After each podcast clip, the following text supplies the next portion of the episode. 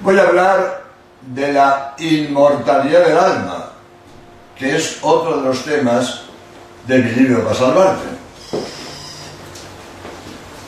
Antes, el tema anterior fue la espiritualidad del alma, muy relacionado con la inmortalidad, porque la muerte afecta al cuerpo, que es material, pero no al alma, que es espiritual y no puede morir. Voy a hablar de las razones por las cuales sabemos que tenemos alma inmortal. Pero conviene empezar diciendo que la inmortalidad del alma es dogma de fe. Es dogma de fe. Primero, porque está en la Biblia. Dice el libro de la sabiduría, capítulo 2, versículo 23, dice, Dios ha hecho al hombre inmortal. El Antiguo Testamento. Pero el Nuevo Testamento lo dice repetidamente. Cristo habló muchas veces de que el hombre sigue vivo más allá de la muerte. La palabra de Lázaro, la del rico Epulón, hablan de la realidad del infierno después de la muerte. Y al buen ladrón le promete el paraíso después de la muerte. Dijo Cristo, si quieres entrar en la vida eterna, guarda los mandamientos. En otro sitio, los impíos irán al suplicio eterno y los justos a la vida eterna. Otra frase de Jesús. Alegraos y regocijaos porque es grande vuestra recompensa en el cielo el Evangelio muchísimo y más, más veces. Habla mucho de la vida eterna, de la vida más allá de la muerte. Y también el Evangelio dice que Dios, el Dios de Abraham, de Isaac y de Jacob, no es Dios de muertos, sino de vivos. Y tanto Abraham como Isaac como Job habían muerto hace mucho tiempo. Habían muerto su cuerpo pero seguían vivos. Luego, si Abraham, Isaac y Jacob están vivos, es porque su alma es inmortal. También San Pablo dice que en esta vida conocemos a Dios imperfectamente, pero que en la gloria eterna lo veremos cara a cara. Y añade, deseo morir y estar con Cristo, lo cual es muchísimo mejor es indescriptible la felicidad del cielo. Es decir, está claro por la Sagrada Escritura que seguiremos vivos más allá de la muerte. Ahora bien, el dogma de la inmortalidad del alma no tiene nada que ver con la hipótesis de la reencarnación, que es propia del hinduismo y del budismo, pero es inaceptable para un católico.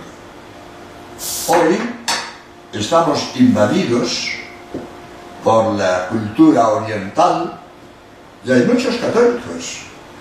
No digo que defiendan, que medio creen en la reencarnación. Para un católico esto es inadmisible. Es de fe que el hombre vive, el hombre muere una sola vez. Eso de que le vas a encarnar en una rata o en un saco o en otra persona. Eso es propio de los budistas y de los hinduistas. Un católico de ninguna manera puede aceptar la reencarnación. Somos responsables de nuestras obras. No estamos pagando los pecados de nadie que se ha reencarnado en nosotros. Ni nadie pagará por nuestros pecados ni ganará con nuestras buenas obras. Cada uno de nosotros somos independientes. Mis buenas obras son mías, no de otro. Y mis pecados también son míos y no de otro. Por lo tanto, que quede claro que la reencarnación es inaceptable para un católico. Tampoco hay, hay que confundir orar por los difuntos y la invocación a los santos como mediadores ante Dios, con la evocación de espíritus propias del espiritismo, que repetidas veces ha sido condenada por la Iglesia. La Iglesia ha condenado el espiritismo. No podemos ponernos en contacto con los espíritus que viven, que son verdad, pero no podemos poner. Eso es satanismo. Satanismo. Yo leí un libro de un jesuita mexicano, el padre Heredia, Carlos María Heredia. Tiene un libro, Los fraudes espiritistas y los fenómenos metapsíquicos. Y ahí habla de que la mayoría de las sesiones espiritistas son fraudes. La mayoría son mentiras. Pero a veces hay intervención diabólica. Cuando son verdad, es el diablo. La mayoría son mentiras. Pero cuando hay verdad, contacto con espíritus, es diablo. Por lo tanto, la Iglesia de ninguna manera acepta las prácticas espiritistas. No es lícito evocar las almas de los muertos, recibir respuestas, desubir cosas lejanas y desconocidas. Hay una diferencia fundamental entre la invocación a los santos y la evocación de los muertos. Esta pretende siempre una comunicación perceptible. Aquella no es más que una forma de oración o súplica. Las prácticas espiritistas pretenden contactar con los muertos. Pascali aduce el testimonio de Bozano, espiritista de fama europea, quien afirma que el 98% de los casos espiritistas son fraudulentos, lo que decía el padre Heredia. Pero hay casos reales que son intervención diabólica. Otra cosa interesante, el juego de la Ouija tiene también intervención diabólica. El sacerdote exorcista de la novela histórica El exorcista dijo por televisión mexicana que la posesión diabólica en la que él intervino tuvo lugar jugando a la Ouija. Así me lo dijo a mí en México, quien lo oyó directamente. Y el célebre exorcista español, el padre José Antonio Fortea, dice que los que juegan a la Ouija tienen el demonio muy cerca o dentro de ellos. Creo que el juego de la Ouija ya ha pasado. Ya no se habla tanto. Pero que sepamos, ¿eh? O todo es cuento y mentira, pero si hay algo de verdad, es del demonio. Y yo siempre digo, si tú buscas al demonio, no te extrañe que el demonio venga por ti en la hora de la muerte. Tú lo has buscado. Tú te acercas a él, allá tú. Allá tú.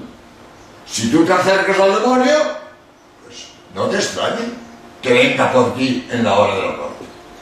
Por lo tanto, termino esta primera parte hablando de la inmortalidad del alma, que es dogma de fe y, eh, eh, como digo, confirmada por la, por la Biblia. Pero voy ahora a la parte racional.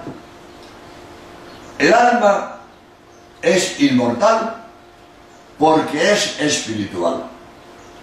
Lo espiritual no tiene partes como la materia.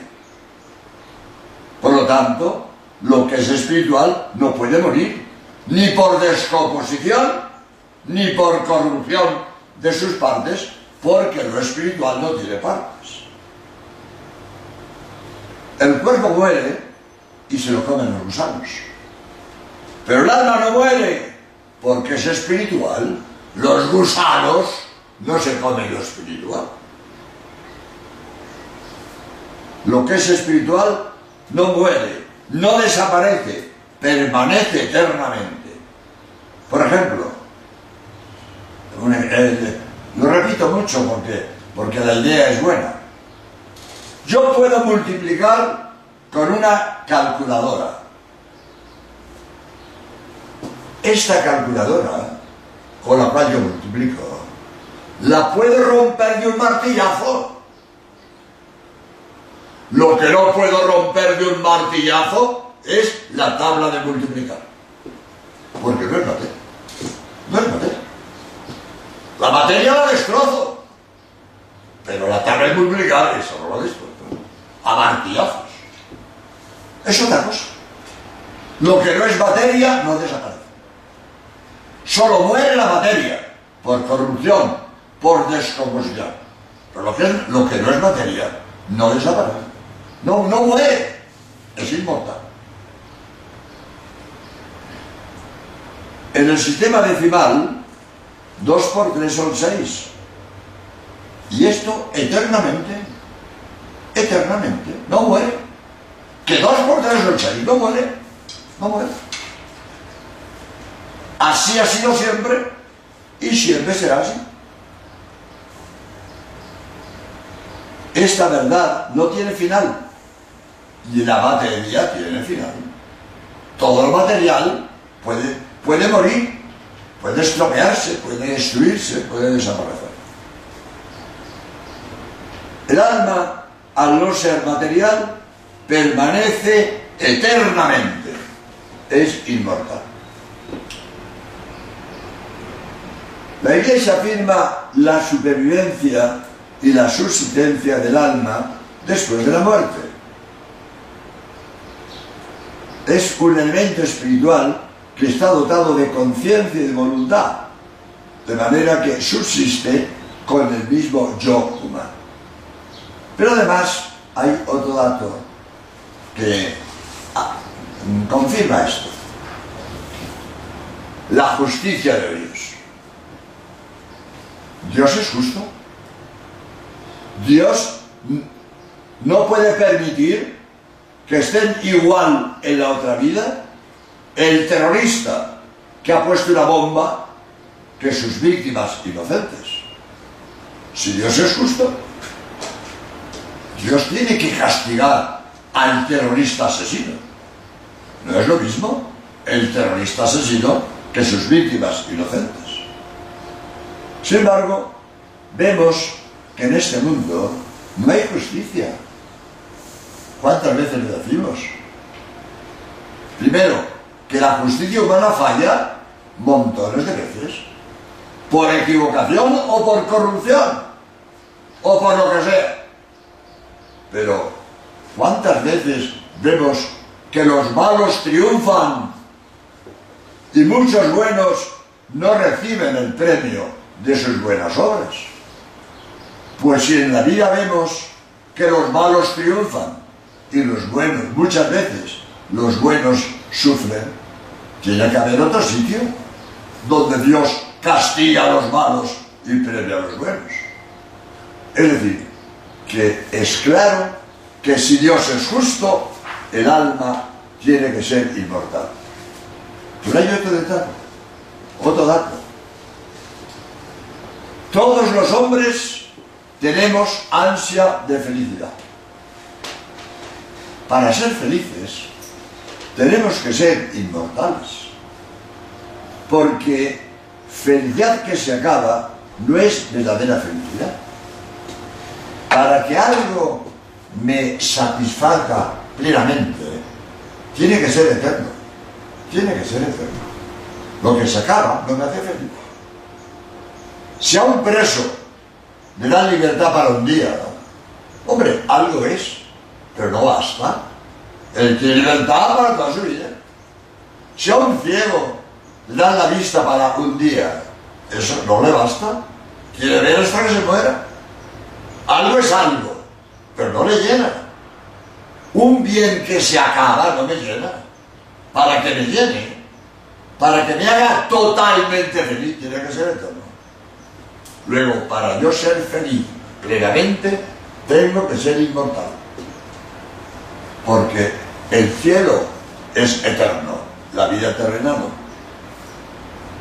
Por eso digo yo que felicidad que se acaba no es verdadera felicidad, porque el tormento de, de que se va a acabar, pues impide que yo sea feliz. La felicidad, para que sea completa, debe serlo para siempre. Como dice Aristóteles, todos los hombres queremos ser felices, y en el grado máximo. Sin embargo, en este mundo nadie es totalmente feliz. Nadie es totalmente feliz. Todos tenemos nuestras penas.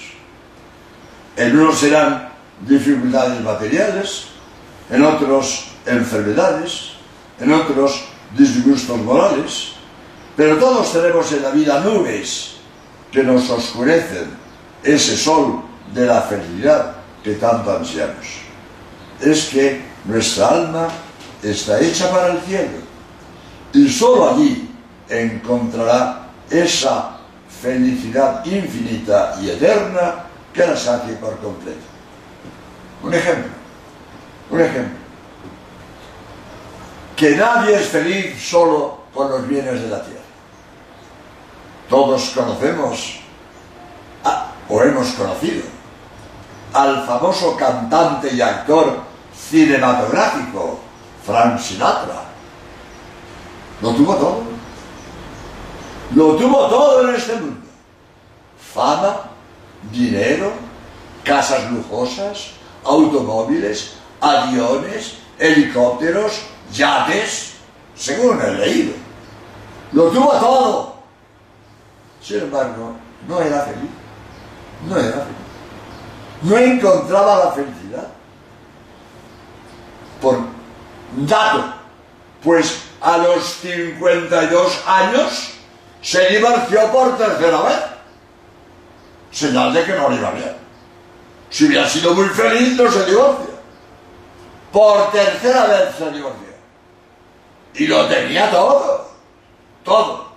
Y es que la felicidad total no está en los bienes de la tierra.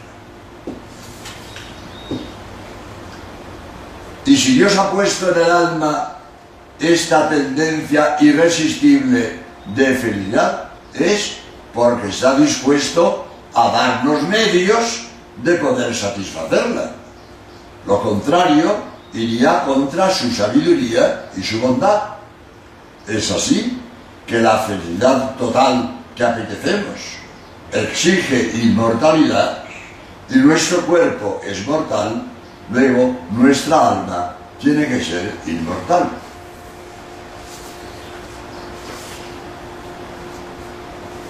Tenemos alma inmortal. Nos guste o no nos guste. Esto es una verdad indudable y además dogma de fe. Y el que no lo crea se va a enterar porque se va a morir. Negar que tenemos alma es como el que niega que tiene hígado, porque no lo ve ni lo siente. No la vemos siempre, pero tenemos alma. Somos como somos, independientemente de cómo queramos ser. Dentro de mil millones de años estaremos vivos, felices en el cielo o sufriendo en el infierno, pero vivos. Y vivos para siempre. Yo soy inmortal porque tengo alma inmortal. Yo soy lo que soy por mi alma. El alma me da lo más importante de mí. Mi cuerpo me da ser alto o bajo, gordo flaco, pero el alma me da la inteligencia, la simpatía, la lealtad, etc. Lo que hace al hombre ser lo que es es su alma espiritual. Por eso soy inmortal. Viviré eternamente. Viviré para siempre y para siempre feliz o para siempre sufriendo. Y esa felicidad o ese tormento depende de los años de vida en este mundo.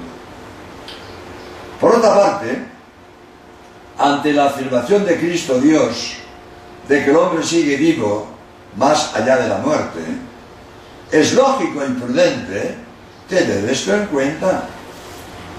Si voy por la carretera y me encuentro un letrero que dice carretera cortada después de la curva, lo lógico es frenar.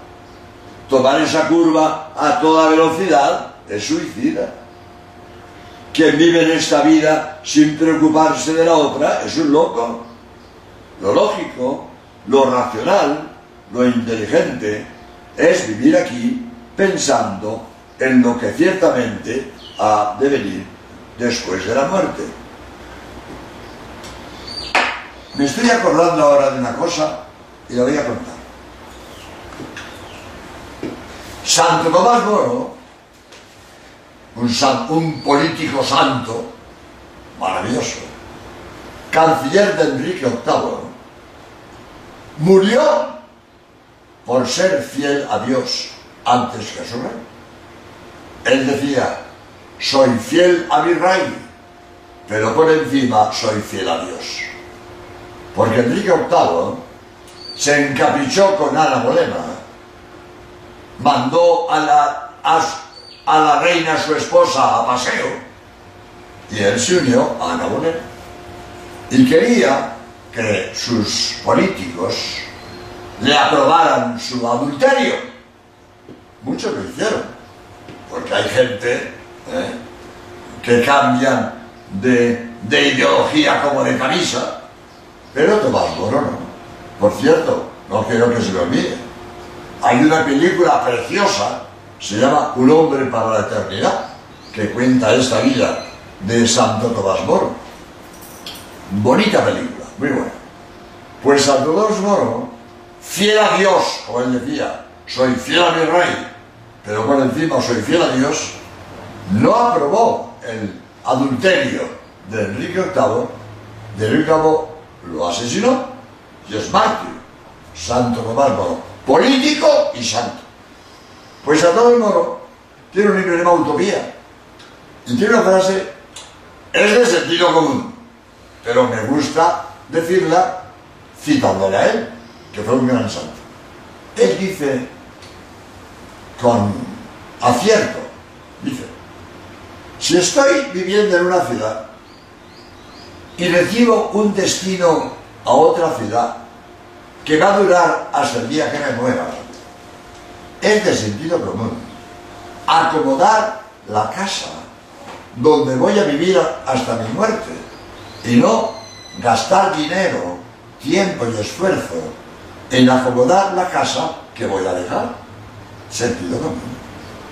Si yo me voy a ir de esta casa el mes que viene y voy a vivir allí hasta que muera, ¿cómo gasto dinero en adornar, eh? en, acomodar, pues aire acondicionado, butacas cómodas, un florero aquí, un cuadro allí?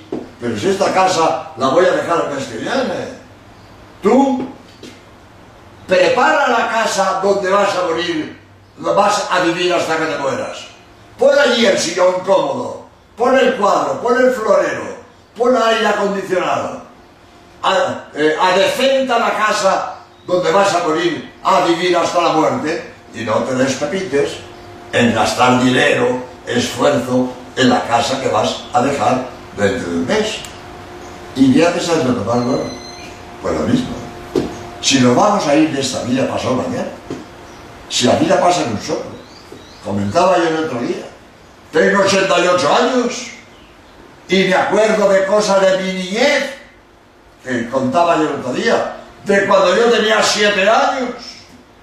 Han pasado 80 años en un soplo. Mis 80 años en un soplo. ¿Qué es la vida? Un soplo. Un soplo.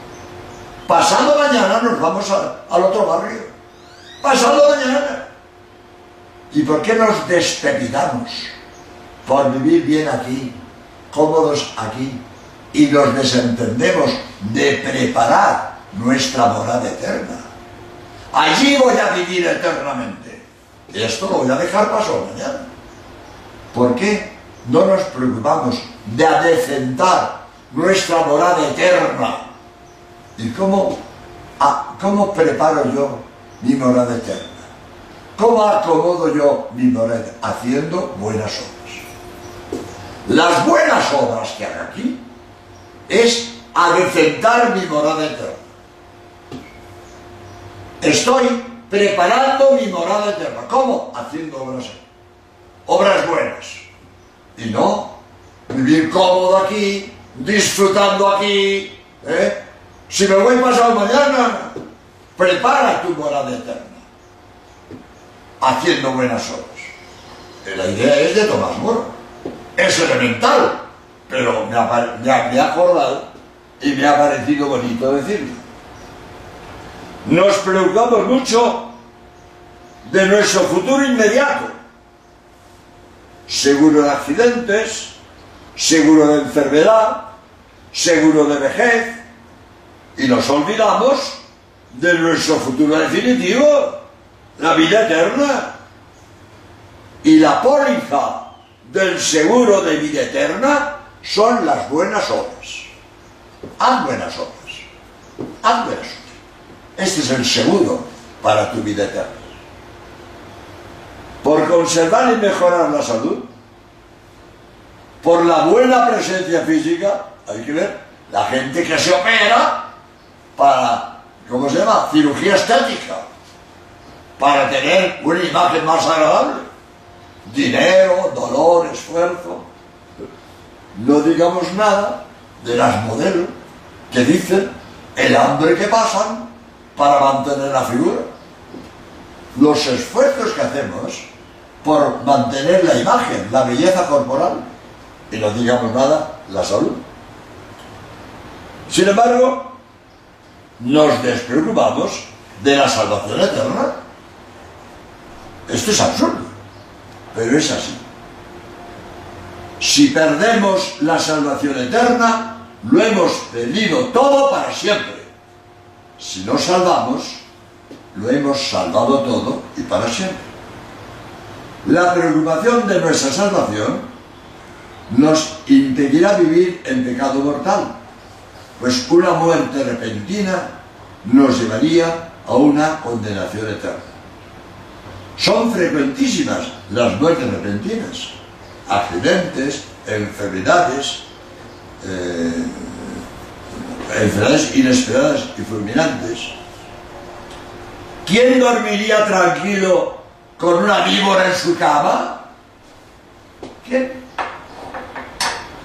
Pues todos tenemos una víbora en la cama. No sabemos cuándo me va a picar. No te hablaba con un amigo de que los jóvenes se creen que no se van a morir. Los viejos, yo dije antes, tengo 88 años Estoy pensando a todas horas que me voy a morir ya. Tengo, voy preparando las cosas para irme. Pasado mañana me voy, porque sé que me queda poco de vida. Los viejos sí pensamos en la muerte, los jóvenes no. Se creen que van a vivir mucho tiempo. Pues los jóvenes también se mueren. Los jóvenes también se mueren. Para morirse basta estar vivo. Basta estar vivo. ¿Estás vivo? Puedes morirte. Es que estoy sano. También los sanos se mueren. En un accidente puedes morir.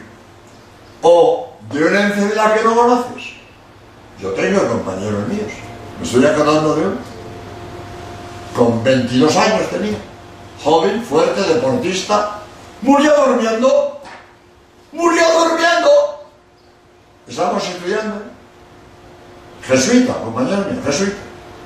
Oye, ¿has visto a fulano? Oye, oye, pues no ha estado en el comedor. Oye, tampoco ha estado en clase. Vamos a su cuarto muerto. Muerto en la cama. Durmiendo. Joven, deportista, sano, fuerte. Muerto.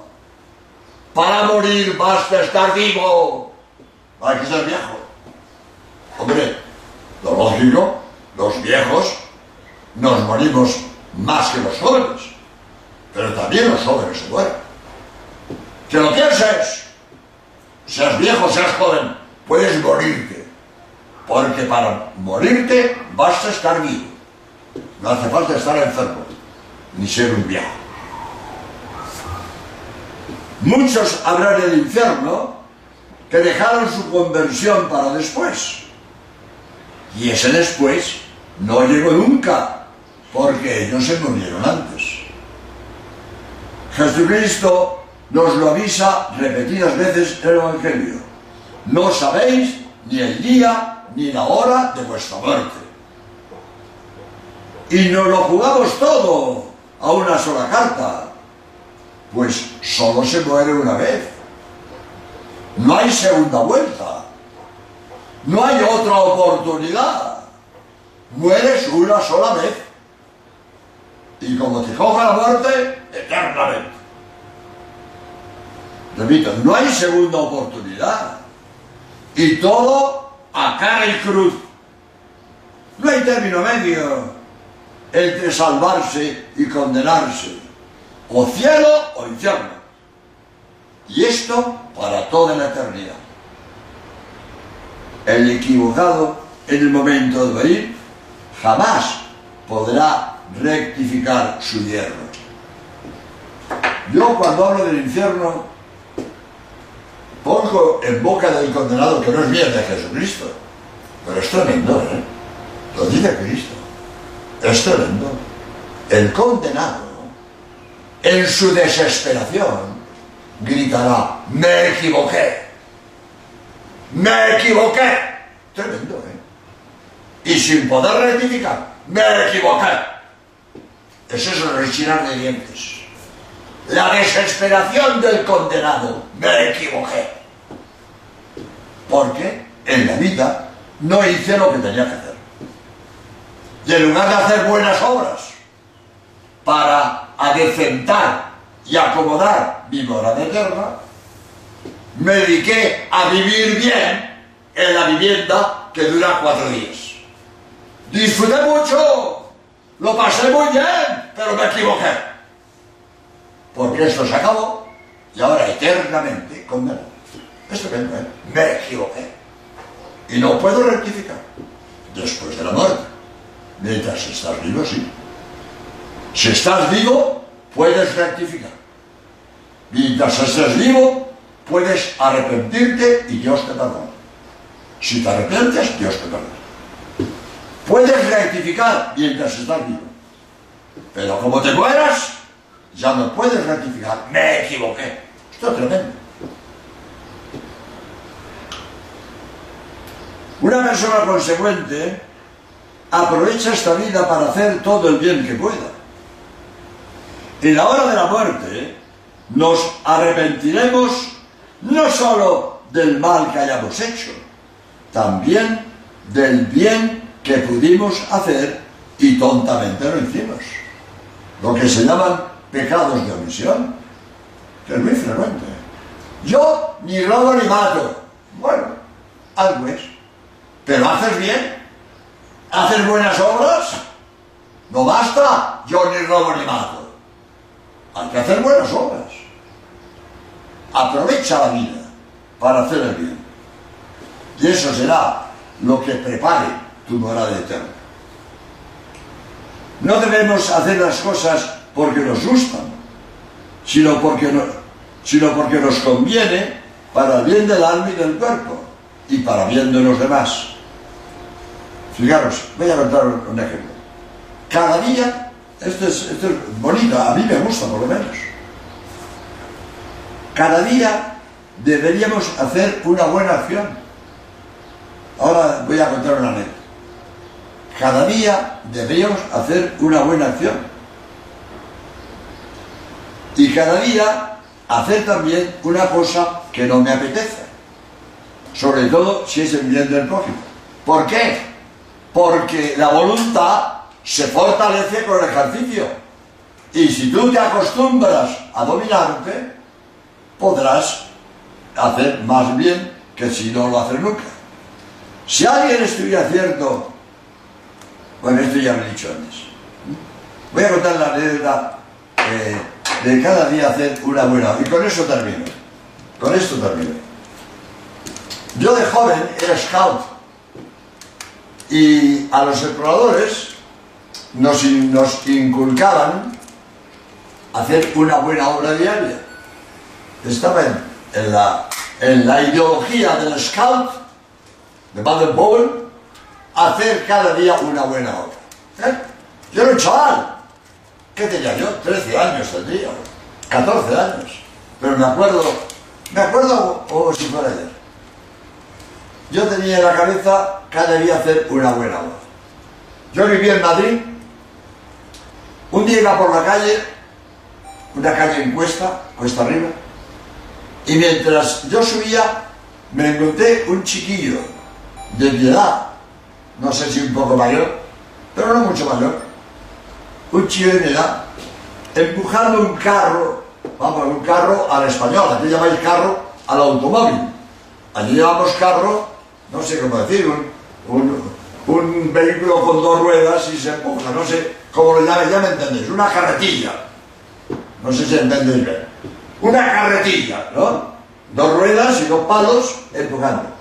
Pero llevaba algo que pesaba mucho. Creo que eran alimentos iría distribuyendo alimentos, no me acuerdo qué era, pero pesaba mucho.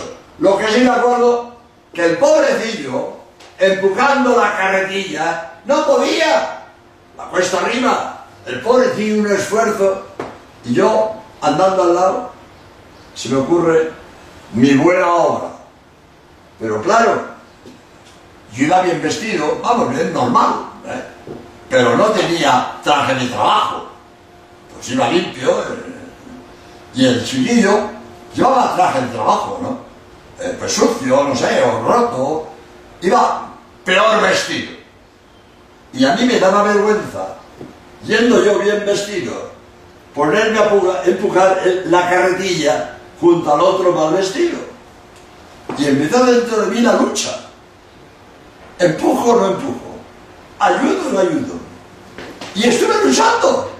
Pero me acordé, mi buena obra de hoy y me puse a empujar. La cara de agradecimiento de aquel chico todavía la recuerdo.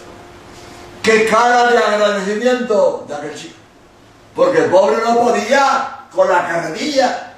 Y claro, entre los dos, sí, ya subimos muy bien. Pero qué cara de agradecimiento de aquel chico. ¿Y por qué le puse a empujar? Porque tenía aquí mi buena obra de hoy.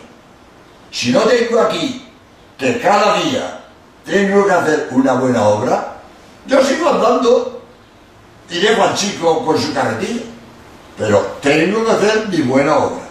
Pues esta, este propósito de hacer cada día una buena obra te ayudará hacer muchas buenas obras. Y de esta manera estás adornando, preparando, acondicionando tu morada eterna, la que vas a vivir toda la eternidad. Repito y termino con esto, somos inmortales, nos vamos de esta vida pasado mañana, prepara tu morada eterna y no te limites a decorar tu morada terrena, que la vas a dejar pasado mañana. Decora, enriquece y acomoda tu morada eterna, donde vas a vivir por toda la eternidad.